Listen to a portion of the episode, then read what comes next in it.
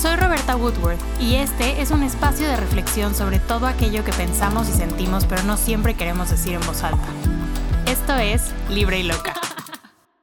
Hello, bienvenidos a un nuevo episodio de Libre y Loca. Estoy muy feliz de que puedan acompañarnos el día de hoy. Tengo un invitado que, bueno, ¿qué les digo? O sea, nos conocimos hace unos 7, 8 años ya. o sea, básicamente me vio crecer, literal. Fashion blogger del blog Yo Vivo la Moda, consejero vitalicio de la sección de moda del periódico Reforma. Hoy tengo el gusto de dar la bienvenida a Libre y Loca a Ángel Vázquez. ¿Cómo estás, Ángel? Hola, Roberta. Qué, qué gusto, qué feliz me siento de, escucharte. Te siento que estás a un lado mío, aunque estamos a unos kilómetros de distancia pero bueno, ya sabes que está, hemos estado muy de cerca gracias a las redes sociales, eh, a pesar de, todo el tiempo en el que he conocido tantas Robertas en este, en este, en este transcurso de tiempo y estoy contento por ver lo que estás haciendo el día de hoy y lo que estás cambiando en el mundo. Ay, no, muchísimas gracias. De verdad me da muchísima felicidad que estés aquí hoy y pues que podamos hacer algo en este nuevo proyecto, en este nuevo espacio que es Libre y Loca, ¿no? Mira, me siento muy agradecido porque aparte de que ah, nos encanta la moda los dos, este, pues al final también nos encanta el relacionamiento con las personas y, qué padre y, qué, qué, contento me siento de poder dejar algo de esto que, me encanta. Yo soy psicólogo también y, tú eres casi una psicóloga. entonces seguramente habrá mucha gente que se identifique con lo que vamos a conversar. Sí, hoy vamos a hablar de la importancia de las palabras. Es un tema que toqué hace poquito en un live y creo que, que es algo que tenemos que concientizar todos porque dicen por ahí, y soy fiel creyente, de que tu mundo es del tamaño de lo que puedes expresar.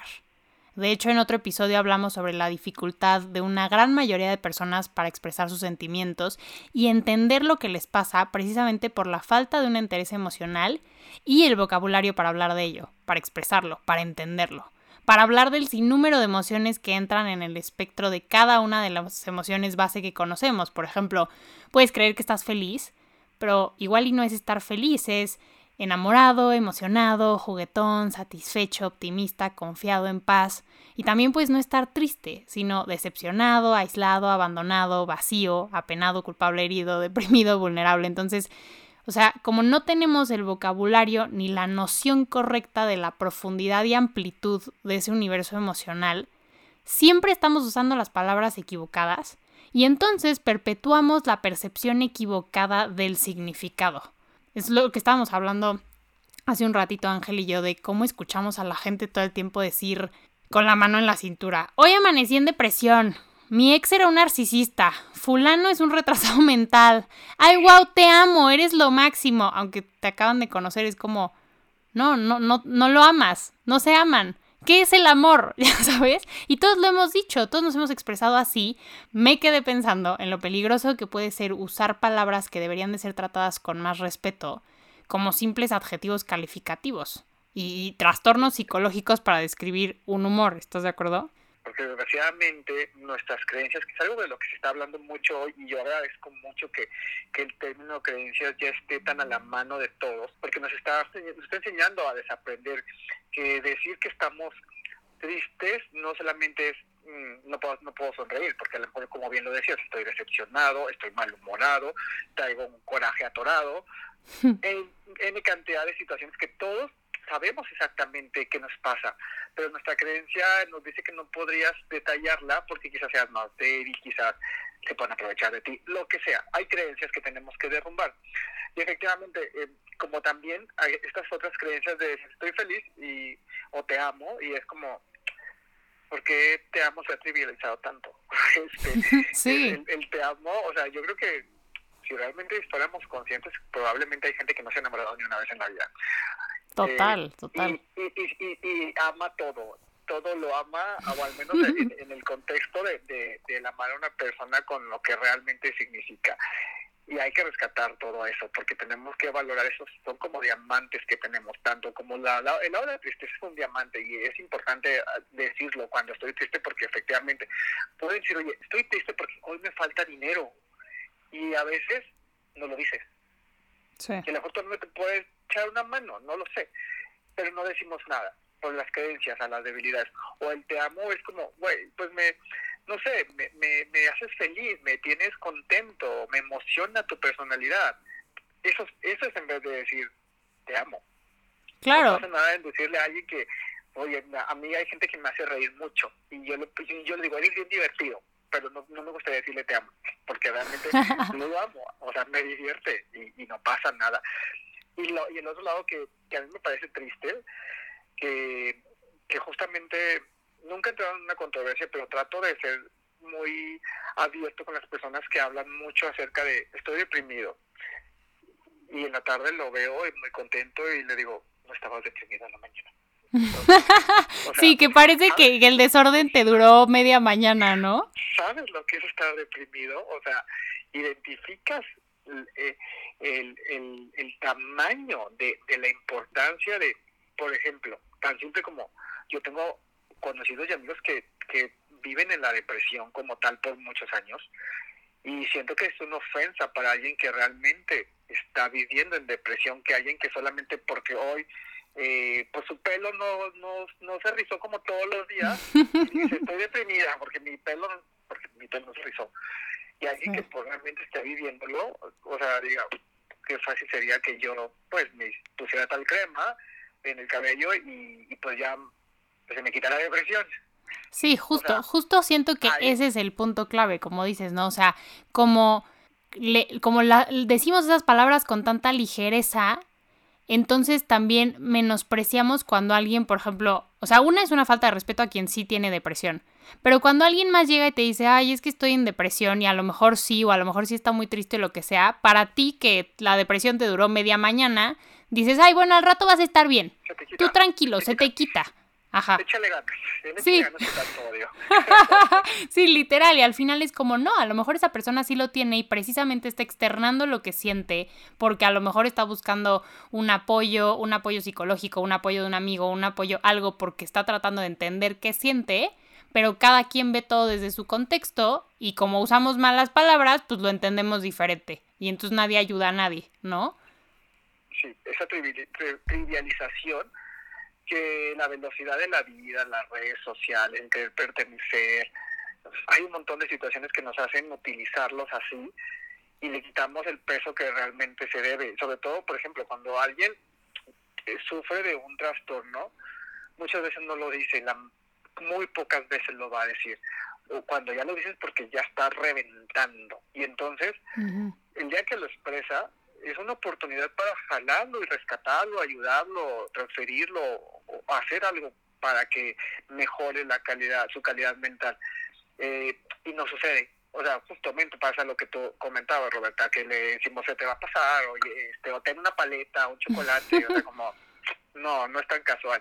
Deberíamos de valorarlo más y por lo tanto tener más respeto a las palabras de, de, ese de esos tamaños y por qué no interesarnos por saber sobre todo qué es la salud mental o sea porque muchos de nosotros este pues nos interesamos por nuestra talla por nuestro cabello por la salud de nuestro cutis por la salud de nuestras uñas pero nos interesamos al grado de ir a pedir ayuda o, no necesidad o mantenimiento sobre nuestra salud mental, no lo sé, yo creo que ahorita todos deberíamos de cuestionarnos eso, si, si hoy también estamos empezando a hacerlo con la misma cotidianidad que, que lo hacemos para las cosas que vemos todos los días.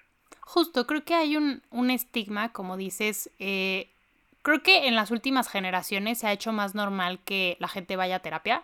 O sea, yo siempre he dicho como voy a terapia y me encanta llegar a platicar con mis amigas después de que todas tuvimos terapia y nos contamos cómo vamos, literal. Pero en generaciones anteriores no era así. Y aún así hay gente de mi edad que padece el estigma o que dice como, ay no, yo no quiero ir a terapia, pues no estoy loco, no estoy enfermo, no estoy mal. Pero a lo mejor o sea, es como ir al dentista, ¿no? Es lo que estás diciendo ahorita. O sea, vas al dermatólogo para cuidarte la piel, vas al dentista cuando te duele una muela. Tienes que ir al psicólogo cuando te duele el alma. ¿No? Cuando, cuando estás angustiado, cuando estás ansioso, cuando algo no te está permitiendo vivir. que suceda, o claro. que suceda. Por ejemplo, mm, cuando yo comencé a estudiar psicología después de muchos años de estar en terapia, con el tiempo me fue interesando más en mí porque yo desarrollé eh, ansiedad, por ejemplo, es algo con lo que convivo todos los días. Y justamente no encontraba las respuestas. O sea, sí me ayudó mucho el psicólogo bastante y ahí fue donde dije, necesito saber más de mi mente, qué está pasando, por qué se comporta así. Eh, necesito respuestas científicas también. Y bueno, fue cuando empecé, de mi primera carrera soy licenciado en artes y después, eh, cuando migré a la Ciudad de México, decidí estudiar psicología para responder muchas preguntas y a su vez también, lo tengo que decir, para entender la moda, porque en la moda también, ah, o sea, nuestro, nuestro, nuestros, nuestros atuendos hablan de nosotros, de nuestro estado de ánimo. Yo no me quería subir a las tendencias solamente porque en esta temporada se usaban más las flores o porque en la siguiente se usaba más el neón. Yo quería entenderla desde lo que la gente expresaba a través de la ropa. Sí. Y así fue cuando, fue cuando comencé a estudiar psicología y entender mucho lo que pasaba en mi cabecita. Y justo fue cuando entendí que ir al, al psicólogo es como ir al gimnasio. O sea, vas todos los días o tres veces a la semana, porque quieres mantenerte en un estado físico eh, que te guste a ti. Entonces, yo creo que también deberíamos de decir cuál es el estado mental en el que quiero permanecer o vivir. Y sobre eso, ahora sí, decir, sí necesito la terapia o, o quiero ir a terapia para, para no tener que llegar al extremo en el que tengo que llegar a la reparación, cuando a veces ni, no hubiera tenido que presentarse esa necesidad, sino todos los, yo a veces voy a terapia y no tengo nada que decirle a la psicóloga, solamente le platico de la última semana y a veces me dice, oye, a ver, detente ahí, cuéntame esto otra vez. Y justo identificamos cosas que pudieran haberse desbordado. Sí, sí, exacto. Sí, sí, sí, es como un chequeo semanal, ¿no? Justo. Exacto. Exacto, exacto. Y, en justamente es ahí donde, eh, por eso creo que en, trivializar las palabras ah, acerca de la salud mental y de y trivializar nuestras emociones y nuestro estado de, salud como tal, eh, yo sí veo también justamente en las generaciones, la, el menos los millennials de la última colita y los zetas ya como muy interesados y me da mucho gusto ver cómo hace poquito entrevistaba a un chico sobre un proyecto de, contenido y me dijo, tenía, creo que tiene como 22 años, y me dijo, oye, ¿y vas a hablar sobre salud mental? Y yo dije, ¿what? dije, oye, o sea, qué padre, qué padre que, que, que ya tengan esa conciencia. Pero bueno, seguramente esas generaciones dieron algo, y a su vez las anteriores, que, que nos hace ser conscientes por, por el sufrimiento de, los, de las anteriores. Y que bueno, qué triste que tenga que ser así. A mí me gusta mucho, una de mis mejores amigas dice que algunos nos dicen la generación de cristal porque ya no aguantamos nada. Y yo siempre he dicho que es que a la vida venimos a vivir, no a aguantar, ¿estás de acuerdo? Entonces somos una generación de demoledoras, porque estamos destruyendo muchas cosas que no funcionaban, ¿no? Como de la vieja guardia, si lo quieres ver así, y estamos reconstruyendo en algo más sano, más empático, más compasivo, más humano. Ya no hablamos de liderazgo, hablamos de liderazgo consciente, ya no hablamos de salud y te refieres a la física, es salud mental, emocional, psicológica, biológica, ¿no? De más. O sea, ya es como un, un compendio de todo esto. Y justo con todo lo que estás diciendo, creo que podríamos platicarle un poquito a la gente un par de o podríamos hablar como de términos básicos. Tú me decías ahorita, es que hay una diferencia entre una enfermedad mental y un trastorno mental, ¿no? Por ejemplo. Exacto. La, salud mental va a, como tal, a caminar, por decirlo así, por muchas alteraciones. ¿Por qué? Porque vivimos en, en un ambiente que a su vez está eh, siendo eh, o conviviendo con otro tipo de personas que tienen otras situaciones. Entonces la salud mental pues obviamente muchas veces se, se contamina por el entorno. Hay otros que naturalmente ya tienen algún tipo de, de, pues sí, de falla de nacimiento, por decirlo naturalmente, y tiene otro tipo de tratamiento. Pero para empezar tenemos que saber que siempre va a cambiar o puede estar siendo modificada por el entorno natural.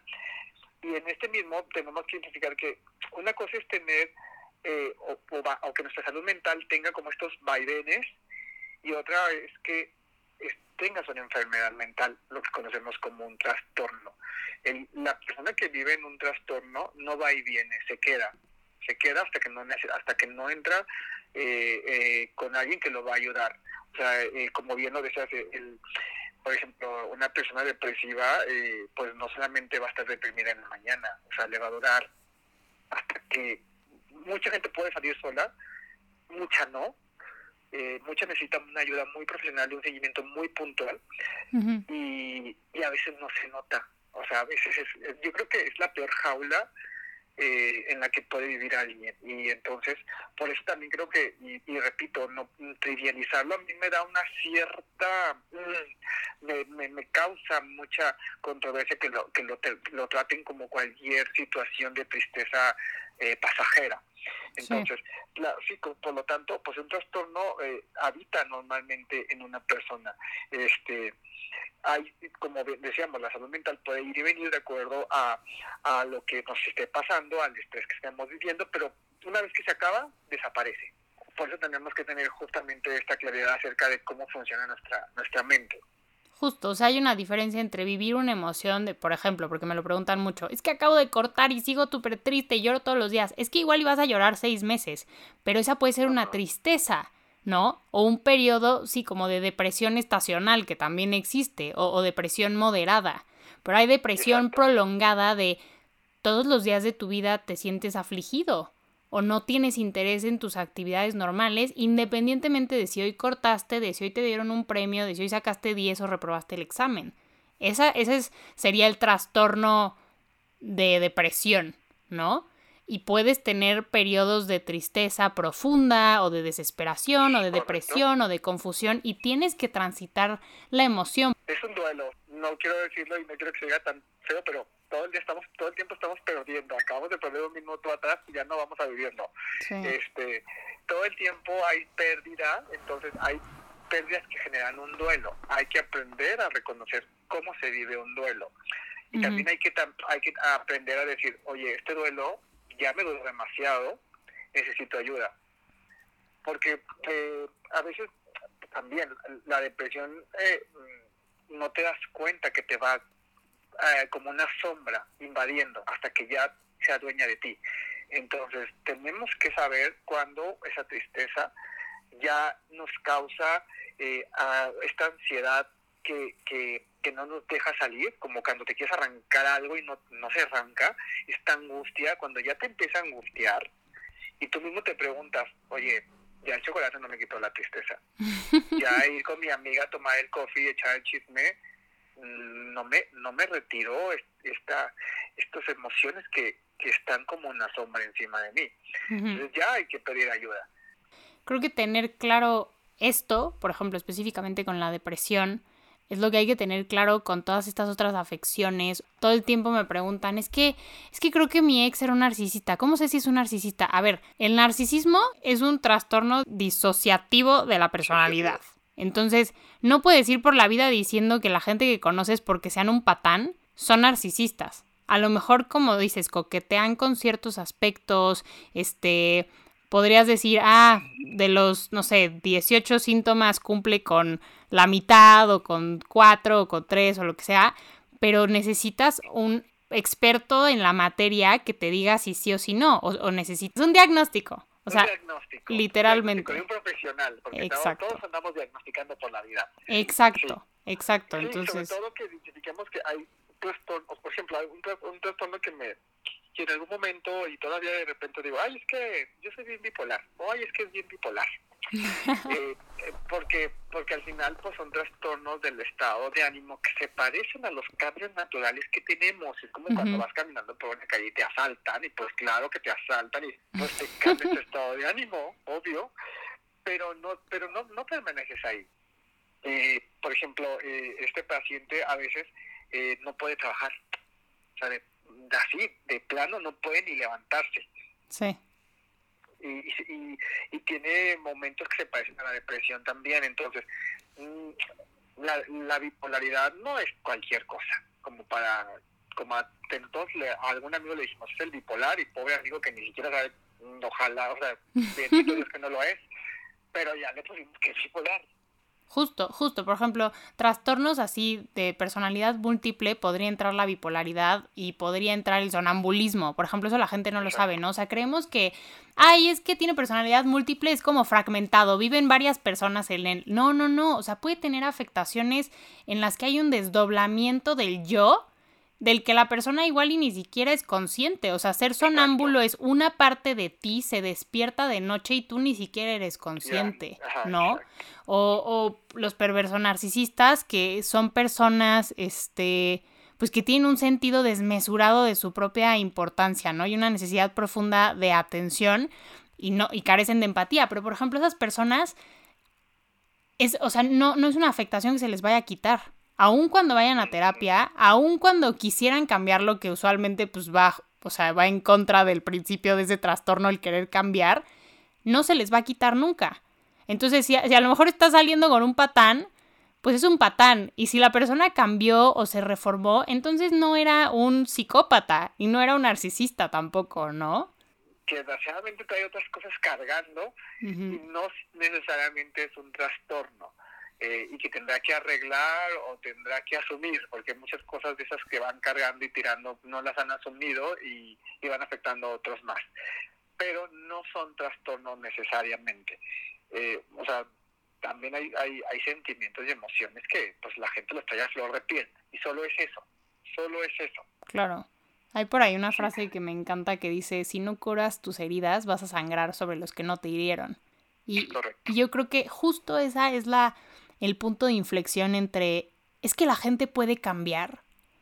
Pues si quiere y puede, sí, sí puede cambiar, pero hay gente que no puede cambiar precisamente porque lo que carga nació cargándolo, ¿no? O sea, ya lo tiene. O tiene una creencia, justamente regresamos a que esa forma o eso, ese aspecto que no quiere cambiar eh, le da un un sentimiento, una emoción, un lugar seguro, que solamente en su cabeza existe esa seguridad, esa falsa seguridad, y es con la que puede aparentemente interrelacionarse, pero en sus interrelaciones está afectando a muchas personas, justo por esas creencias en que ciertas formas de ser, ciertos hábitos, ciertos modos eh, nunca debieron de, haber permanecido, sino, a ver, asimílalo, no estuvo ok, ahí no estás seguro realmente, estás dañando a más y te estás dañando más tú probablemente, y suéltalo.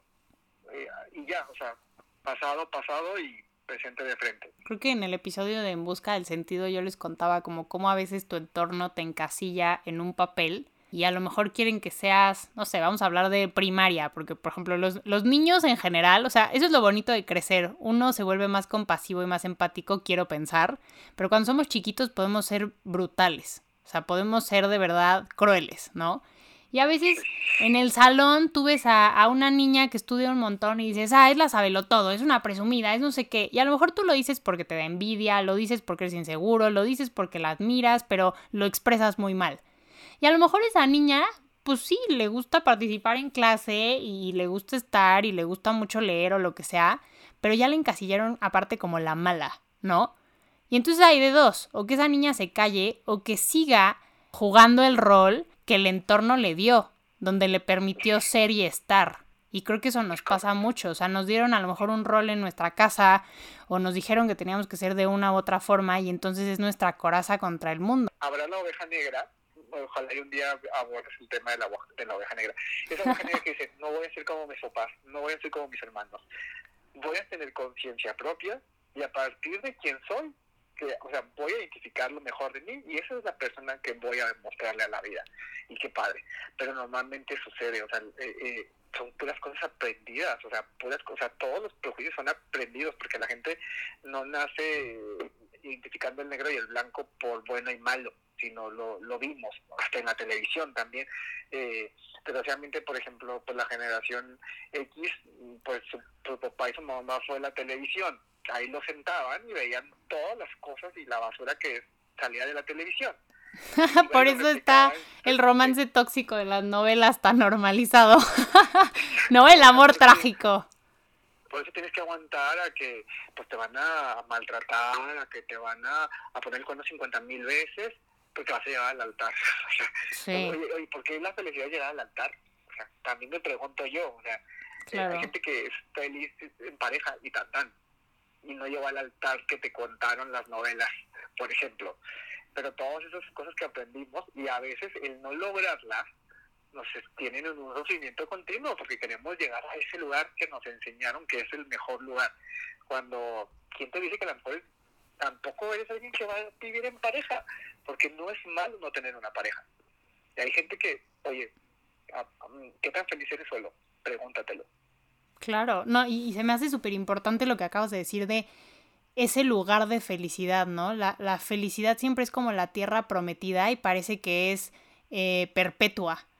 O sea, este, me encanta, Odín Dupeirón tiene un video famosísimo, ¿no? Que dice como, es que tienes que ser feliz, feliz, feliz, feliz, es que quiero ser feliz, es que quiero que haya felicidad todo el día. Y es como, pero es que una persona no puede ser perpetuamente feliz. Así como, justo, si, si no tienes depresión, no vives triste, tampoco puedes vivir en el high, a menos de que estés high. No, no, puede, no, desarrollarías un trastorno. O sea, es, es como la gente que, que vive eh, con pues desgraciadamente con continuamente decepciones amorosas porque solamente le gusta la primera etapa, el enamoramiento. Y el día que, que pasas a la otra etapa, dice, ya no me quieres, ya no me amas, ya no, ya no es el amor. Y pues no, o sea, no vas a vivir en esa etapa de enamoramiento eternamente porque desarrollarías un trastorno. Por ejemplo, aquí mucha gente diría, te volverían loco. No, a ver, loco no. Aquí tengo esa palabra encima. Desarrollarías un trastorno porque nuestro, nuestra química cerebral no soportaría eso. Es como traer el coche en primera en una subida todo el tiempo. O sea, no se puede. Sí, estarías drogado. Sí, sí, sí. O sea, un, un, éxtasis tremendo y no, no puedes vivir así. O sea, yo creo que lo, lo mejor siempre, o sea, ni arriba ni abajo, en paz, ¿no? y estoy hablando de la salud mental, porque para otras cosas, muerte a los tibios, ya sabes. Pero hablando de salud mental, uno busca paz. Si el amor te da paz, si tu entorno te da paz, ahí es la felicidad. O sea, la felicidad pueden ser pequeños destellos dentro de una paz que puedas mantener continuamente. Cuando no hay paz, entonces ya tenemos un problema. Sí, volvemos a otra vez a, esto como, o sea, al origen del podcast, o sea, trivializar las palabras. Por ejemplo, la felicidad se está tan trivializada que se ha vuelto como una cosa dependiente para que seas perfecto, que seas como, si no eres feliz, no eres perfecto. No, no se puede tampoco eso. O sea, la perfección en base o con base o eh, dependiendo de qué. Sí, sí, justo. ¿Sabes qué? Sí, sí siento que es tóxico el optimismo. La positividad o el positivismo tóxico, así de es que tienes que ser positivo. No, a ver, porque si eres positivo a un grado enfermizo de que niegas cualquier emoción negativa, estás todo el tiempo reprimiendo como esas emociones, situaciones, pensamientos incómodos porque dices, no, no, no, no, no, tengo que pensar en positivo. Pero pensar en positivo no te asegura nada.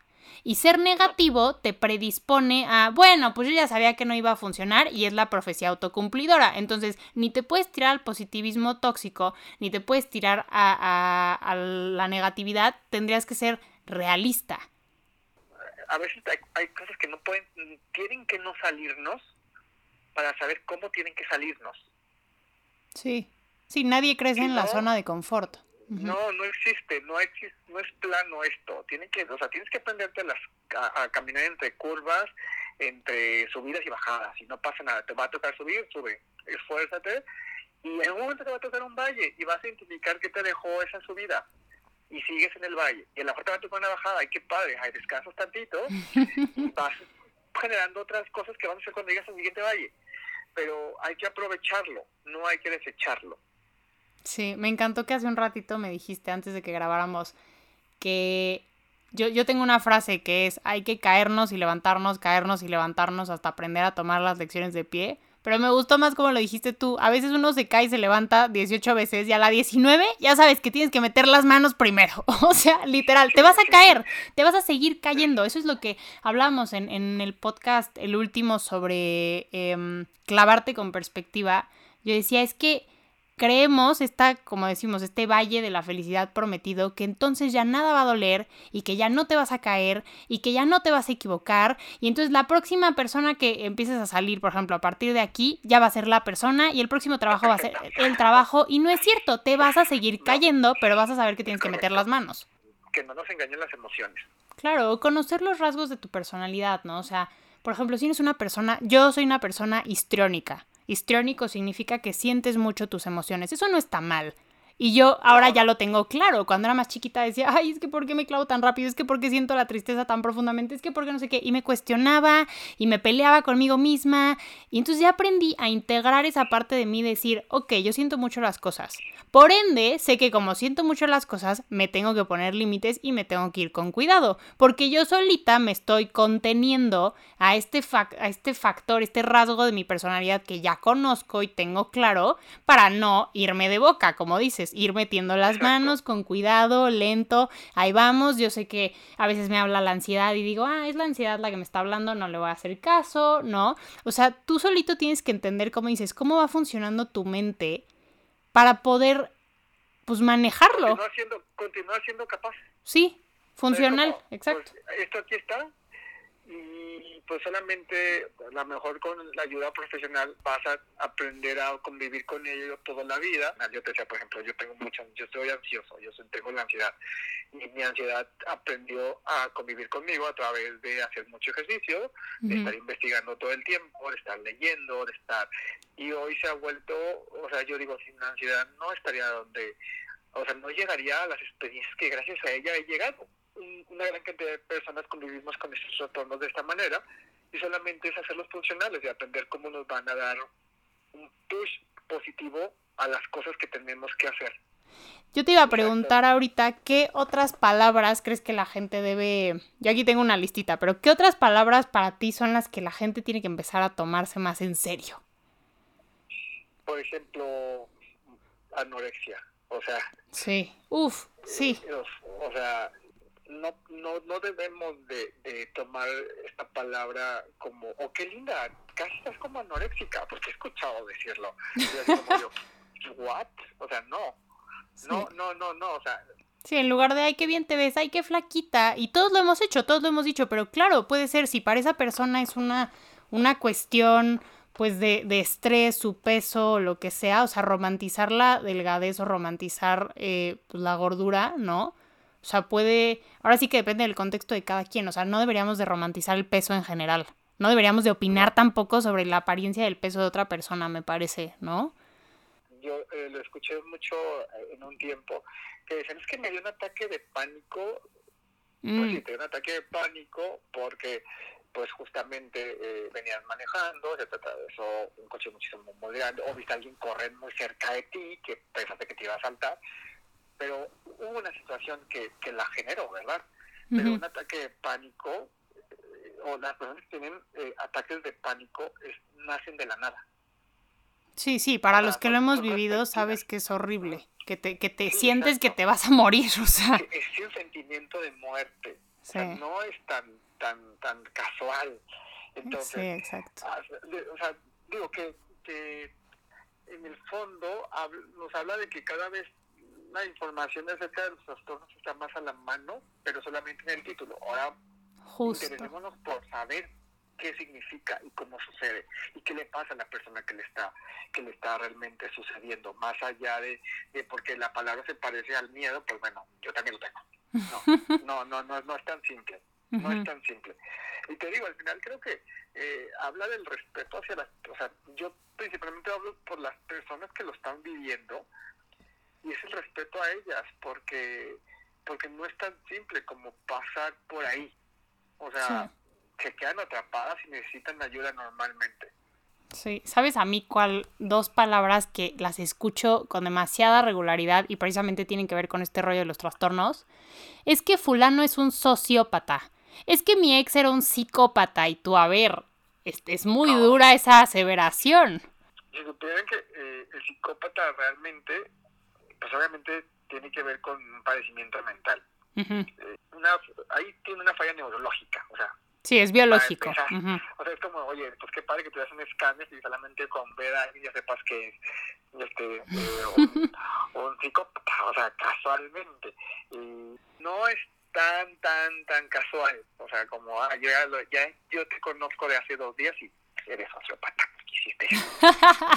no, no, no, cuidado, con, cuidado con, con las etiquetas que, que, tienen que ver directamente con un diagnóstico que se tiene que hacer. Y, muchas, y te lo puedo decir muchas veces, hasta como profesional, o sea, hay que hacer muchos diagnósticos y a veces hasta pedir ayuda con otros más para identificarlos, porque a veces no es uno solo, sino son varias, varios trastornos. Eh, entonces, no, no es como, si, si como profesional le piensan mucho antes de decirlo tienes que tener los suficientes eh, eh, argumentos y, pruebas para declararlo, porque decirlo tan casual a alguien que ni siquiera pasó por un banco en un salón de, de clases de este tipo de, de especializaciones. Claro, creo que, creo que yo para cerrar diría que hay un dicho por ahí, ¿no? Que dice que la gente no se acuerda de lo que dijiste, sino de cómo los hiciste sentir, pero yo creo que así como nos acordamos de lo que la gente nos hace sentir, sí nos acordamos de lo que la gente dice.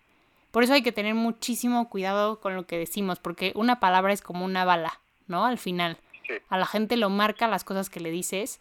Y, y estamos hablando a lo mejor de una discusión o de un cumplido o de un adjetivo calificativo, pero también podemos hablar de justo este uso tan relajado de palabras que tienen un significado muy serio lo que pueden hacer es que cambien nuestra percepción en la sociedad, o sea, como colectivo, de esa seriedad y entonces le quitamos importancia a los padecimientos de otras personas, al sufrimiento de otras personas, a las afecciones de otras personas y eso hace que a esas personas les cueste más trabajo identificar lo que sienten, buscar ayuda, o sea, es un círculo vicioso, ¿no? Que tenemos que romper al de verdad tenerle respeto a las palabras que usamos, a cómo decimos lo que decimos, a entender qué es lo que estamos diciendo, ¿no? A las etiquetas sociales. Exacto. O sea, nosotros usamos, o, las personas normalmente la usan como una etiqueta social, y no lo es.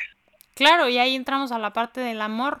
Genuinamente pregúntense, todos los que nos están escuchando ahorita, ¿cuántos te amo han dicho que no sienten? ¿Cuántas veces, si es que sí lo han sentido, se han enamorado genuinamente? ¿O cuándo han dicho un te amo o un te quiero por compromiso?